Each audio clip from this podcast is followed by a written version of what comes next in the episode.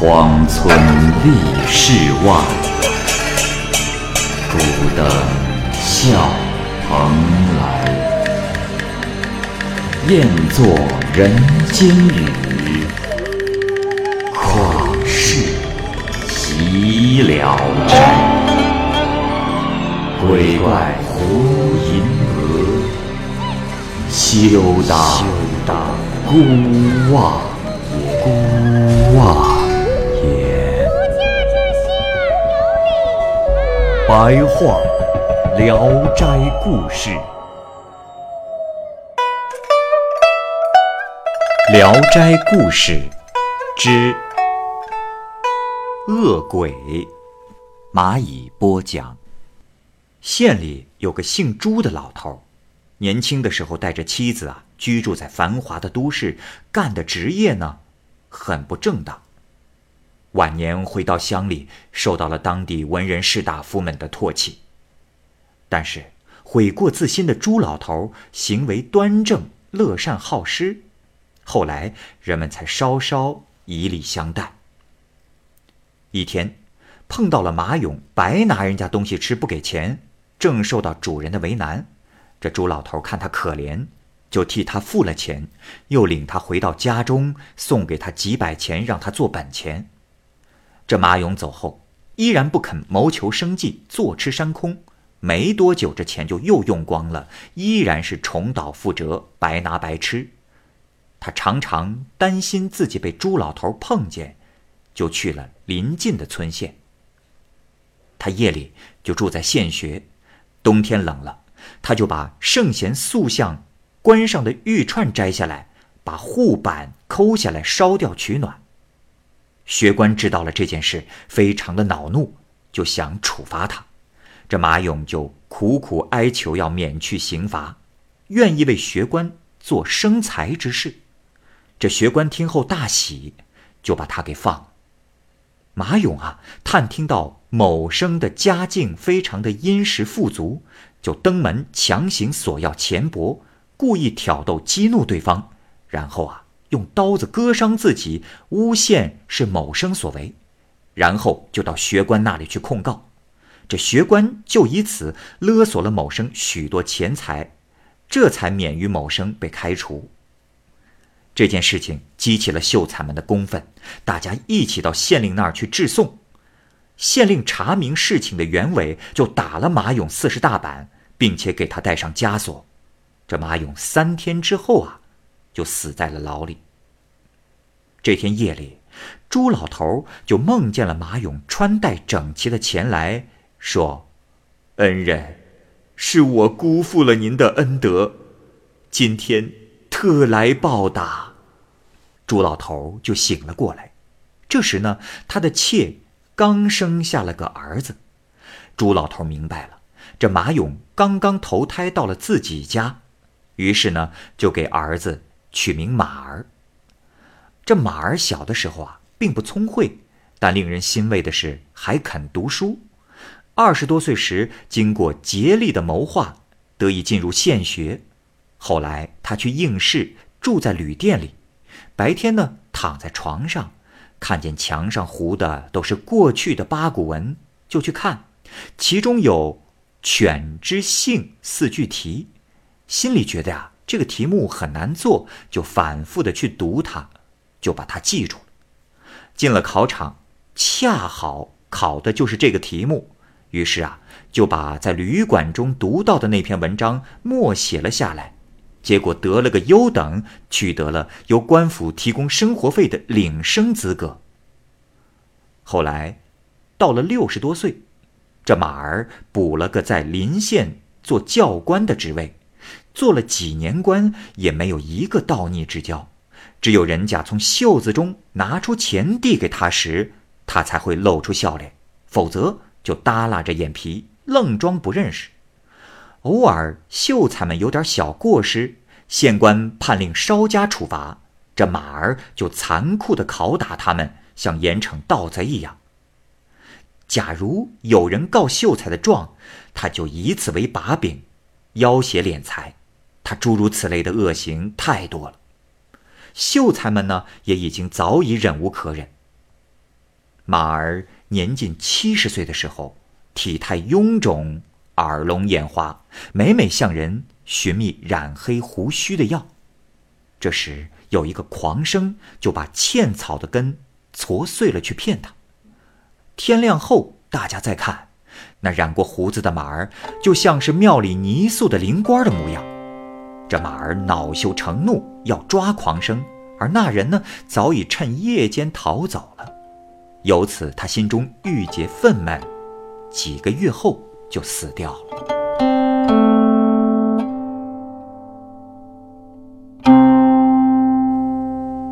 考必思，文人生是河南人，他病了整整一天，见一个秀才走进来，在床下伏地拜见，毕恭毕敬，礼数周全。随后啊，这个秀才就请文生出去走走，拉着文生的手臂长谈，边走边说，没完没了。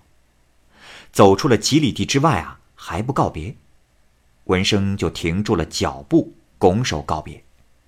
秀才说：“麻烦您再走几步，我有一事相求。”闻声问是什么事儿，那人回答说：“我们这些人。”全都归考必司管辖，司主名叫虚度鬼王。头一次见他，按惯例要割下大腿上的肉，请您在虚度鬼王面前给求个情吧。文人生听了，吃惊的问：“这啊，不知兄台犯了何罪，要到如此地步啊？”秀才说。不必有罪，这是惯例。如果受贿丰厚的话，割腿之事也就作罢。可我家穷，文生又问：“哦，可我素来与你所说的鬼王不熟，怎么能为你效力呀？”秀才说：“啊，恩人，你的前世是鬼王的祖父辈，他应该会听从您的意见。”说话之间，他们二人已进了城，来到了一所官府。这官府啊，不太宽敞，只有一间大堂，高大宽广。堂下一东一西立着两块石碑，绿色的字比八斗还大，一边是“孝悌忠信”，一边是“礼义廉耻”。他们大步跨越台阶，来到堂上，只见。堂上悬着一块匾，上面书着“考必思”三个大字。堂前呢有一个柱子，上面有一幅在木板上雕刻的绿色大字对联，上写“曰孝曰序曰祥，两字德行因教化。上士中士下士，一堂礼乐鬼门生。”文人生还未游览完，当官的已经出来了。只见他卷发驼背，好像好几百岁了，而鼻孔朝天，嘴唇向外翻着，挨不上牙齿。他身后呢，跟着一个主管文书部级的小吏，虎头人身，又有十余人列队侍立，长相大半面目狰狞可恶，好像山中的怪兽。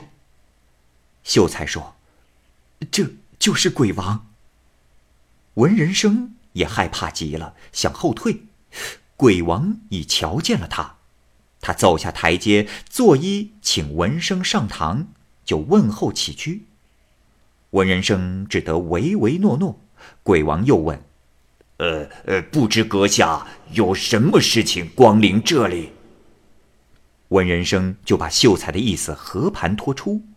鬼王脸色一变，说道：“哼，这事有成立，就是父亲下命令，我也不敢应承啊。”态度呢，十分的严厉，好像听不进一句话。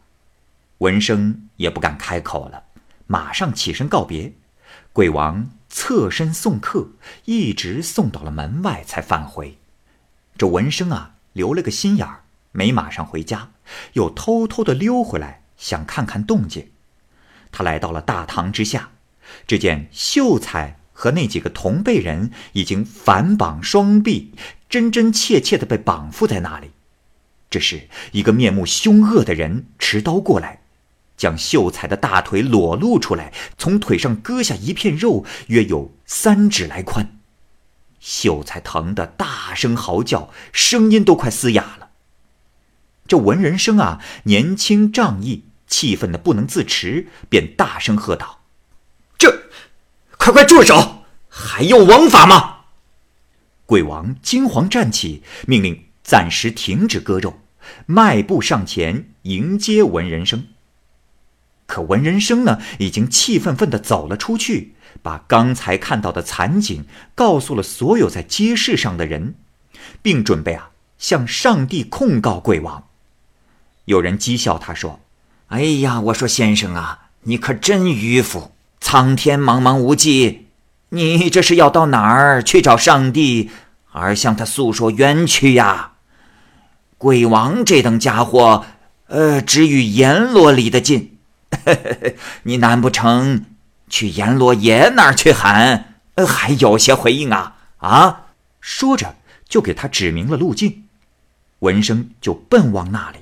果然看见宫殿台阶威严显赫，阎罗正在那儿端坐，文人生就跪伏在台阶上喊冤叫屈，阎罗就召他上殿，审问已毕，立即命令几个鬼卒带着绳索提着锤走了。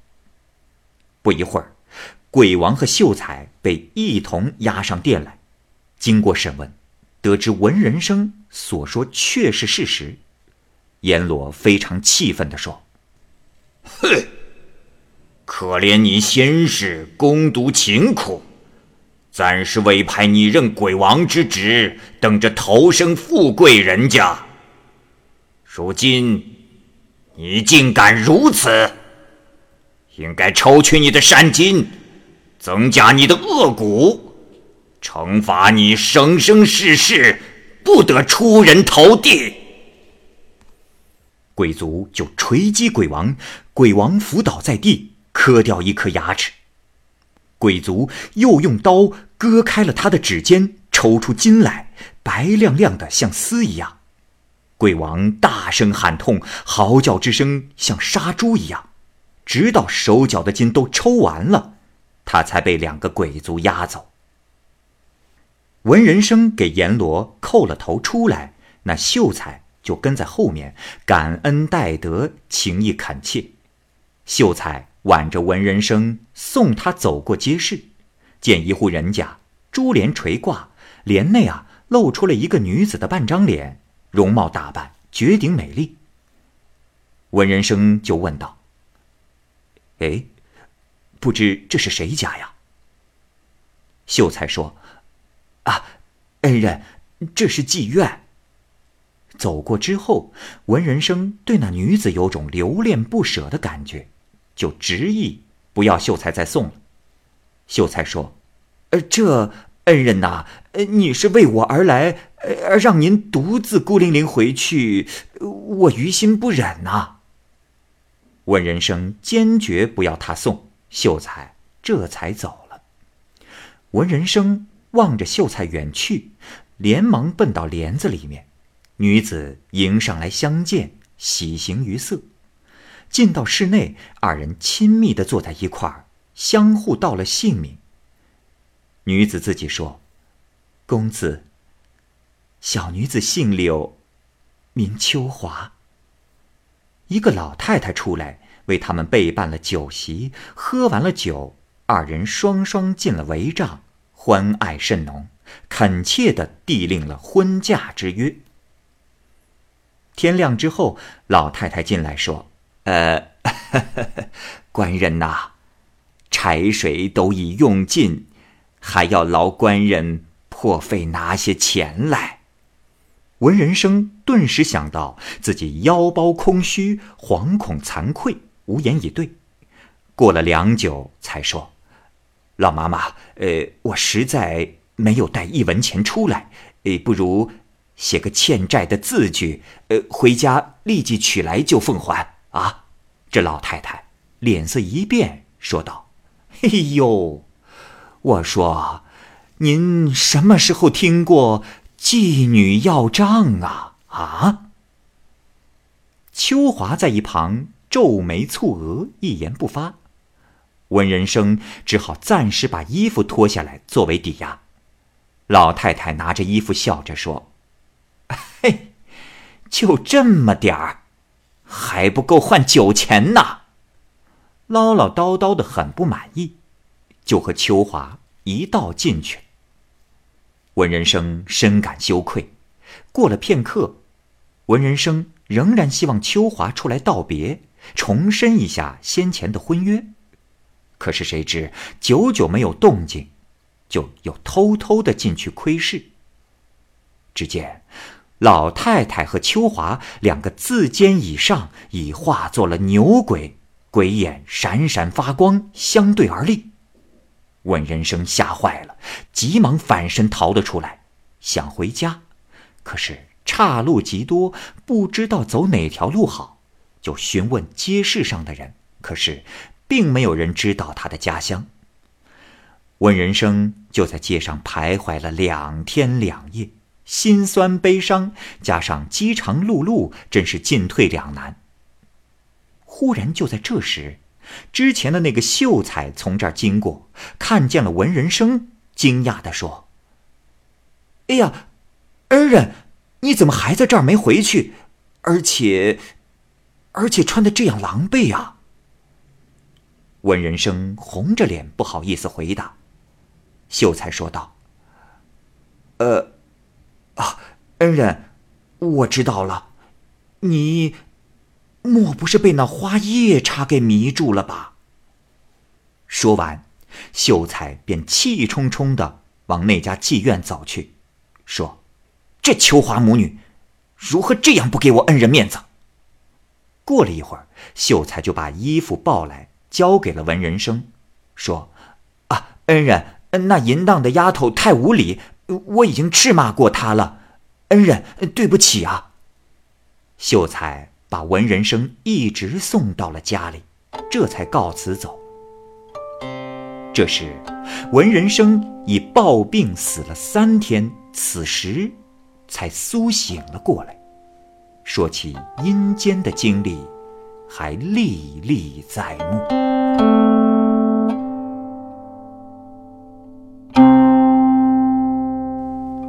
大人，常山县举人李志军去青州，途中遇到了六七个人，口音呢好像是河北人。仔细一看，他们的两颊个个有斑痕。大如铜钱。李志军感到奇怪，就问他们患过什么同样的病症。这些人说，去年他们去云南，天黑迷路，进入了大山之中，身见绝壁，无法出去。山谷中有一棵大树，枝条有几尺长，绵延垂下来，覆盖了一亩多地。考虑到没有任何地方可去，他们呢就系好了马，解下了行装，依傍在大树下休息。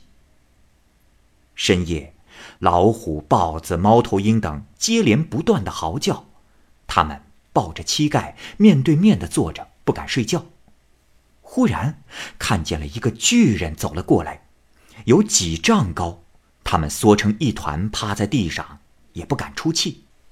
不一会儿。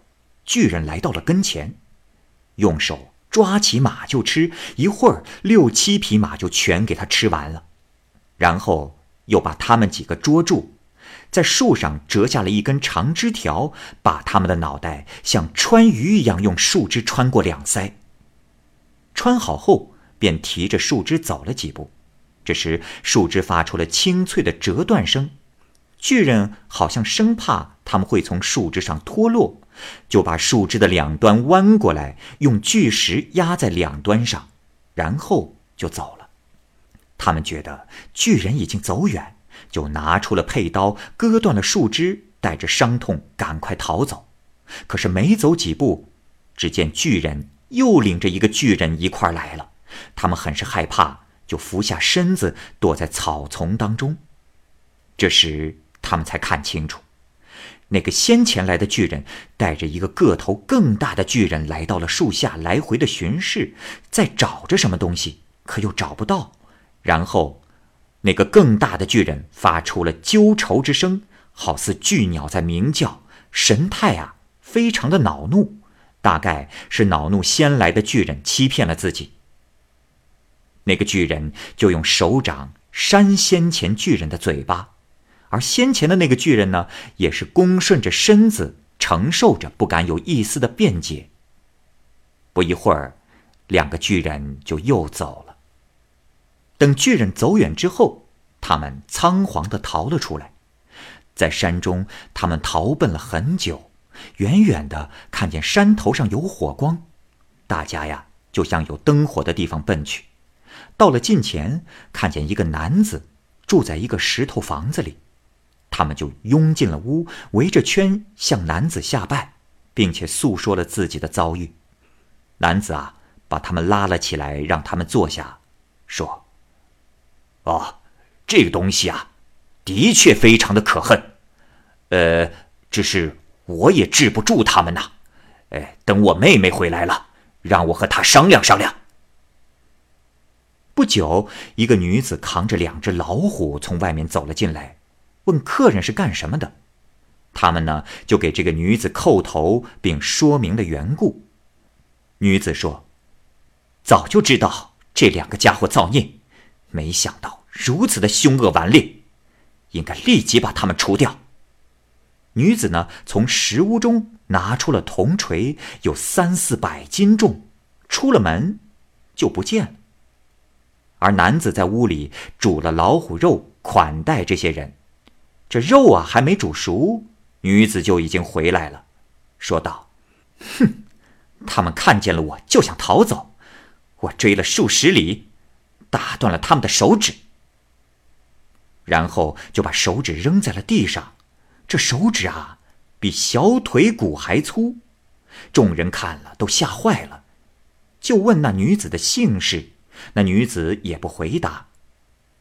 过了一会儿。”虎肉煮熟了，他们的伤口很疼痛，不能吃。女子呢，就用药粉敷在伤口上，没想到疼痛顿时就止住了。天亮之后，女子送他们来到了树下，行李啊都还在原先的地方。他们各自背上了行李，走了十几里路，在经过昨天搏斗的地方女子啊指给大家看。大家看到那石洼当中啊残存的血迹足有一盆。